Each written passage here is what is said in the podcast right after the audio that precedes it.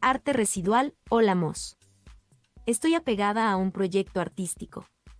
Es una creación muy grande a futuro. Quien era mi compañero e iniciador decidió atronarlo. Él proveía el espacio y materia y yo el trabajo de arte. Intento hacer este proyecto aunque sea sola, pero me da temor a su resistencia, las negociaciones con él y a la magnitud del trabajo. ¿Cómo vivirlo desde UCM? A ver, espérame. Espérame tantito. Primeramente te has diagnosticado como apegada a un proyecto artístico. Después describes que el proyecto es una creación muy grande, muy grande a futuro. Nos dices también aquí que aquel que era tu compañero e iniciador decidió tronarlo. Tu compañero proveía espacio y materia. Espacio y materia. Muy bien. Y tú el trabajo de arte, tú eras la creativa, la artística. Ahora, ¿sientes que hacer este proyecto o, quieres hacerlo aunque, seas, aunque lo hagas sola? Bien, pero te da temor su resistencia o a su resistencia.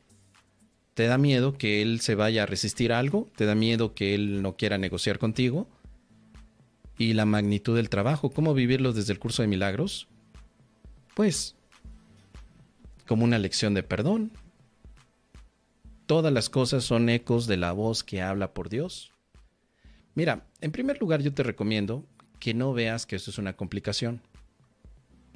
El hecho de que tú quieras seguir con el proyecto no tiene por qué ser un apego. Porque si es un apego, te va a doler. Mejor, quieres continuar con el proyecto porque te place o porque simplemente piensas que puede ser de utilidad para el mundo. Pero si tú me dices que lo estás haciendo por apego, pues el día de mañana que las cosas no salgan bien, inmediatamente tu ego te va a decir, ya ves, te lo dije, estabas apegada, te lo dije, y aún así fuiste con el Mos a preguntarle, y el Mos te dijo que, que siguieras para adelante, pero te lo dije, no te apegues. Ah, primer punto, quita la categoría de apego. No estás apegada a ese proyecto, sino que lo quieres hacer para un propósito mayor. Porque si estás apegada, no importa qué te diga. Si yo te digo que no lo hagas y tú me hicieras caso, mentalmente querrías hacerlo porque estás apegada. O sea, tu justificación sería siempre, ay, es que ya no estoy haciéndolo, pero cómo me hubiera gustado hacerlo y eso es porque estoy apegada. O sea, quita de tu mente como sugerencia la idea de estar apegado a algo y cámbiala por me encantará hacer esto para y eliges el propósito. ¿Para qué quieres hacer ese, ese proyecto? ¿Para qué? ¿Qué pretendes alcanzar con ello? Mira, puedes decir, por ejemplo, Explorando un curso de milagros, esto que estás viendo en la pantalla es un proyecto. Pero yo no puedo decir que estoy apegado a este proyecto, porque entonces se convierte en una dependencia. Y el día de mañana que me quiera ir con mis amigos a tomar un tequila, no porque estoy apegado a mi proyecto que es explorando un curso de milagros. No porque estoy apegado, sino que más bien explorando un curso de milagros como mi proyecto, debería de representar un placer, un gusto y un servicio. Explorando un curso de milagros es un lugar donde puedo servir a aquellos que se quieran confundir con el curso. Esto es un servicio. Entonces, ¿tu proyecto artístico es un apego o es un servicio? Primera bomba. No confundas el mole con el pozole. ¿Es un apego tu proyecto o es un servicio? Y puedes decidirlo, querida amiga, ¿Qué te impide decir que a partir de este momento el proyecto artístico será un servicio para la humanidad?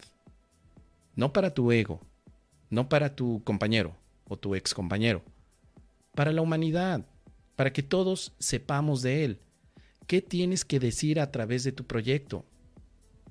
¿Qué es lo que quieres ofrecer a través de él? Si tienes el propósito bien claro, los medios se presentan. Dice un curso de milagros que todas las cosas, déjame ver si la encuentro por aquí la lección, la quería poner en la pantalla.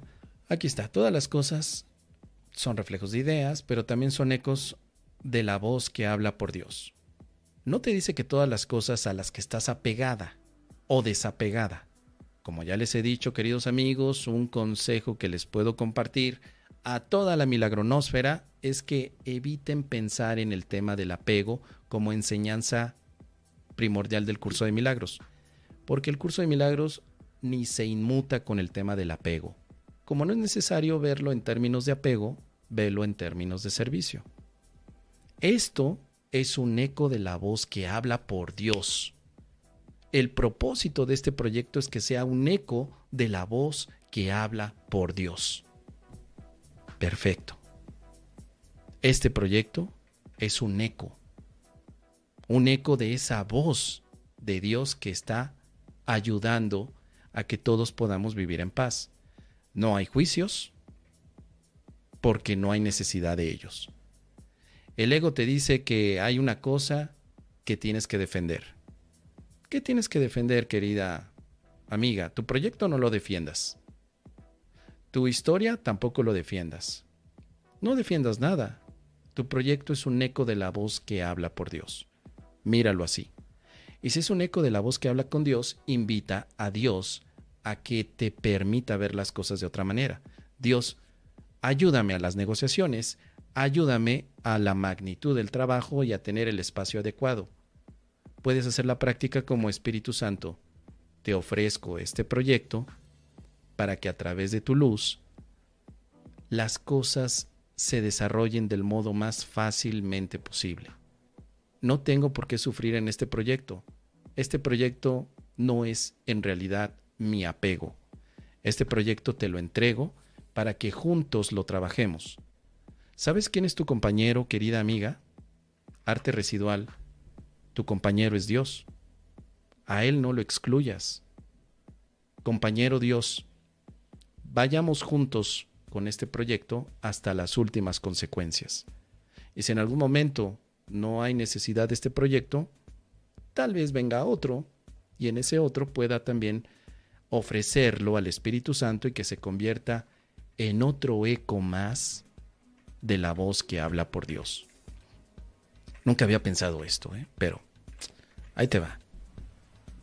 Todos tus proyectos son ecos. ¿Cuántos ecos tienes el día de hoy? ¿Cuántos proyectos pones en manos de Dios?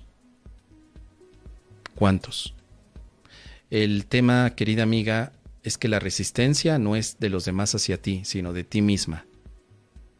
Lo complicado no es de otros a ti, sino que tú misma te lo complicas. Y te lo complicas porque no está Dios allí. Y sin Dios todo es complicado.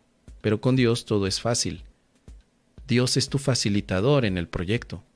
¿Por qué no permitir que Él se haga cargo y decir, este proyecto está al servicio de Dios? Coloca las cosas, dime qué debo hacer. Y si el problema es tu compañero, tu expareja, eso está más fácil, solamente perdona, perdona los resentimientos. Porque si tienes un resentimiento con tu compañero, y ya sea que por compañero hablemos de tu expareja, pareja, amigos, lo que hayan sido, y Dios, porque Dios también es tu compañero, perdónate, que no haya resentimientos. Un proyecto sin resentimientos es un proyecto milagroso. ¿Qué te parece, querida arte? Déjame tus comentarios.